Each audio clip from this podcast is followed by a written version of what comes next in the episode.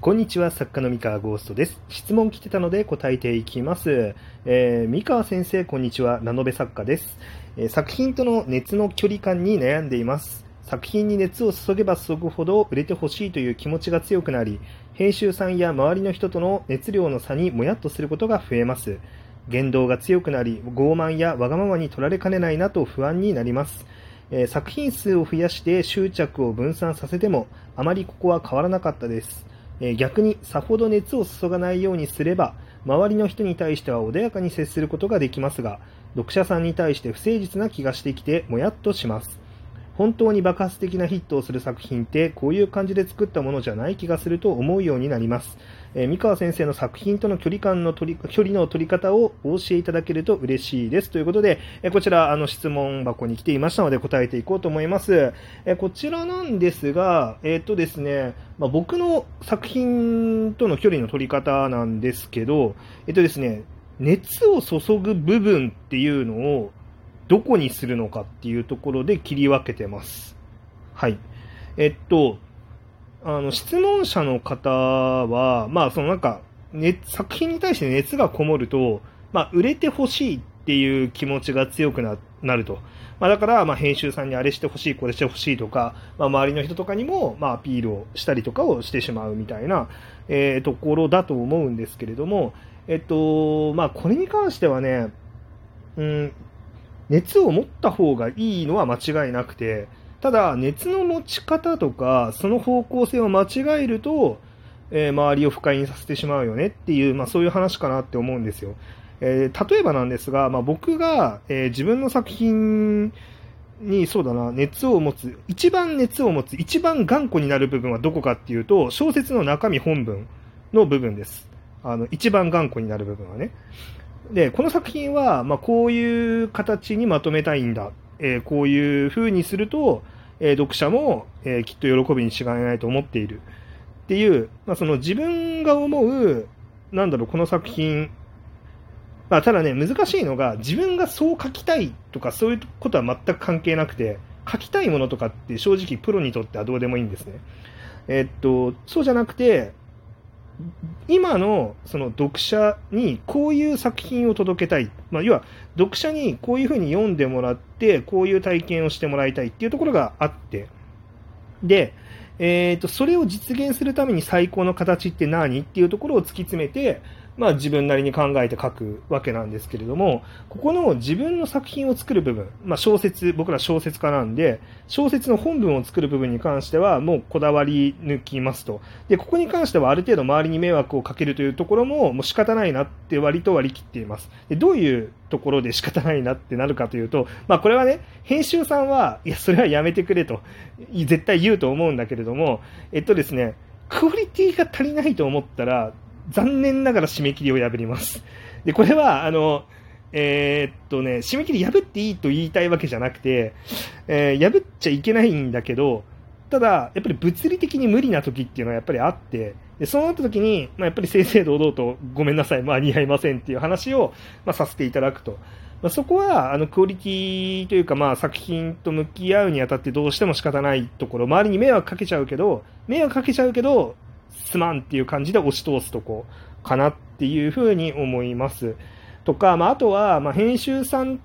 とその自分で、えーと意見が割れちゃった時ですね、えーこうした方が、えー読者さん喜ぶんじゃないかっていうのが、まあ、編集さんの側で言ってることと、まあ、自分で思うところっていうのが割れちゃった時とかも、まあ、そうですね、あの編集さんの意見をちゃんと咀嚼して、ああ、まあそれは確かになって思ったらもちろん受け入れるし、えっと、いや、いや違うんだっていうふうに思ったら、まあ、やっぱり自分はこうするっていうふうに自分で決めて、えー作品の内容に責任を持ちますと。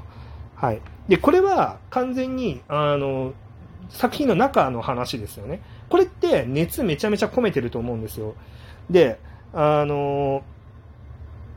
それは込めますと。うん。で、込めるんですけれども、じゃあ、えっ、と、この後の話ですよね。じゃあ作品が売れるかどうか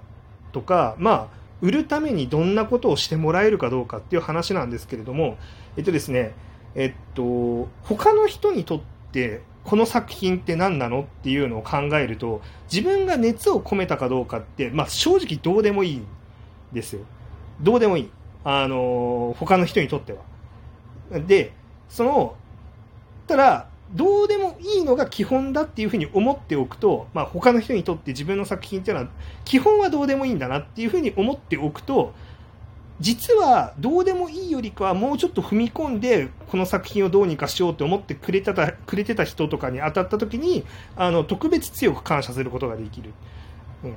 だから基本のラインをそこのラインにするだけの話なんですよね。でこれはなんだろう、えっと、作品と距離を取ってるんじゃなくてその作品に関わるいろんな関係者のその人と距離を取ってるっていうイメージです。えっと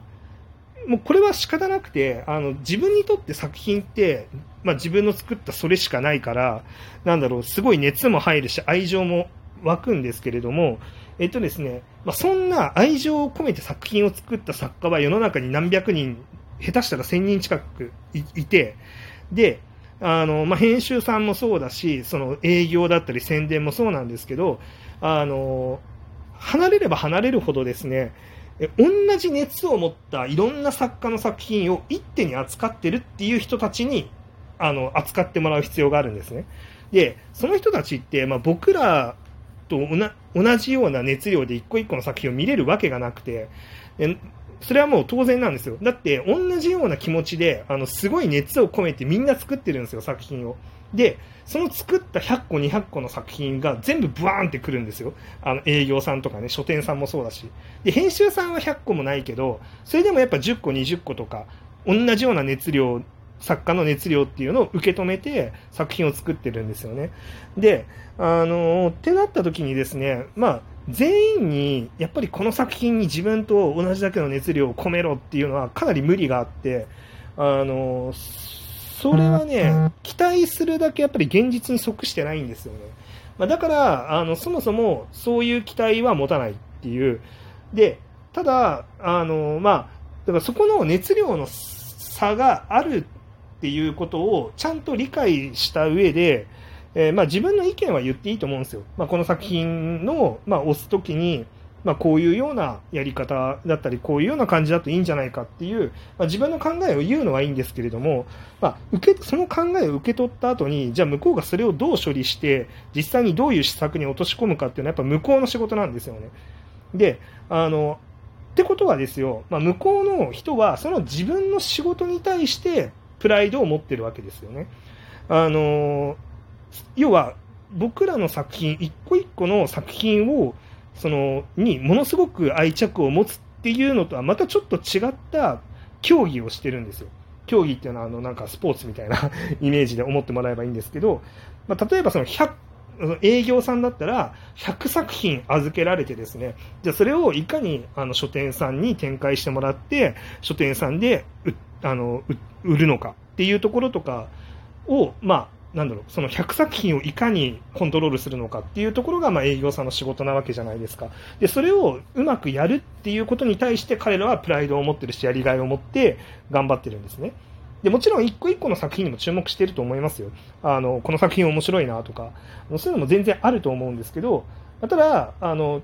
究極競技はやっぱちょっと違うっていう、まあそう、そういう感じですね。で、なった時にですね、うんと、まあ、こちらからまあ、意見を言うのは全然ありではあるんだが、まあ、あっちはあっちで、なんていうか、そういう仕事、自分の仕事っていうのをしているので、まあ、どうしても、あの、そっちでやらなきゃいけないことっていうのと、えー、上がってきた要望が噛み合わなくて実現しないことっていうのは全然あり得ると。うん。で、まあ、そうなった時には、もう、それはそちらの仕事っていうのをもう尊重して、まあ、こっちは身を引くしかないんですよね。で、これが、なんか不満だっていうのであれば、そもそも出版社なんて使わないで全部自分でやるべきなんですよ。あの、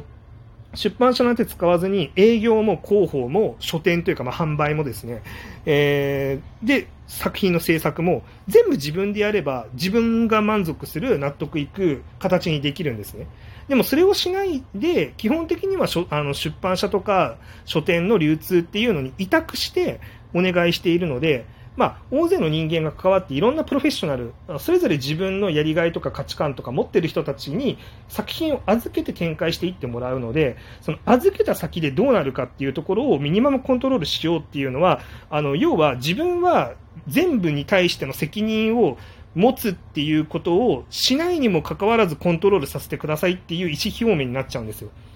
だから嫌がられるんですよね。あの傲慢に思われてしまう。で、あの、別に全部が、その辺、全部の責任を自分が負います。お金も、あの、払ってます。えー、っと、なんかその流通とかなんだりとかも全部自分で整えて、もう自分一人だけでやりますって、まあ、インディーズでやってる人とかそうやってやってるじゃないですか。で、それに関してはもう誰にも文句言われる筋合いはないので、もう全部、全部の、あの、工程を全部自分でできます。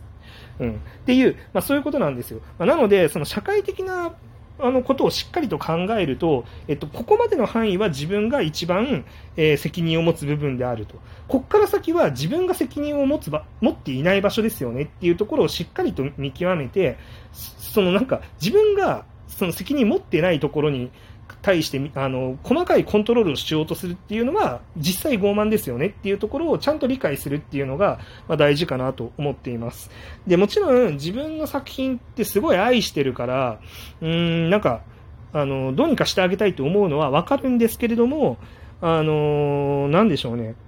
その、自分が作ったのってあくまでも小説の本文中身だし、なんていうか、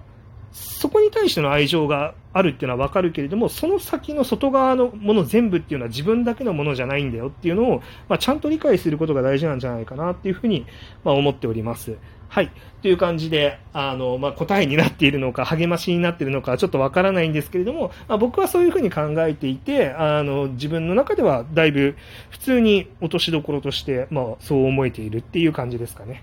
はい。まあ、結果を出していくとね、自然と、その、周りの人たちのあの熱量も引っ張ってくることができるので、まあ、そこはね、地道に頑張るのがまあいいんじゃないかなと思っております。それでは、えー、今日の話は以上です。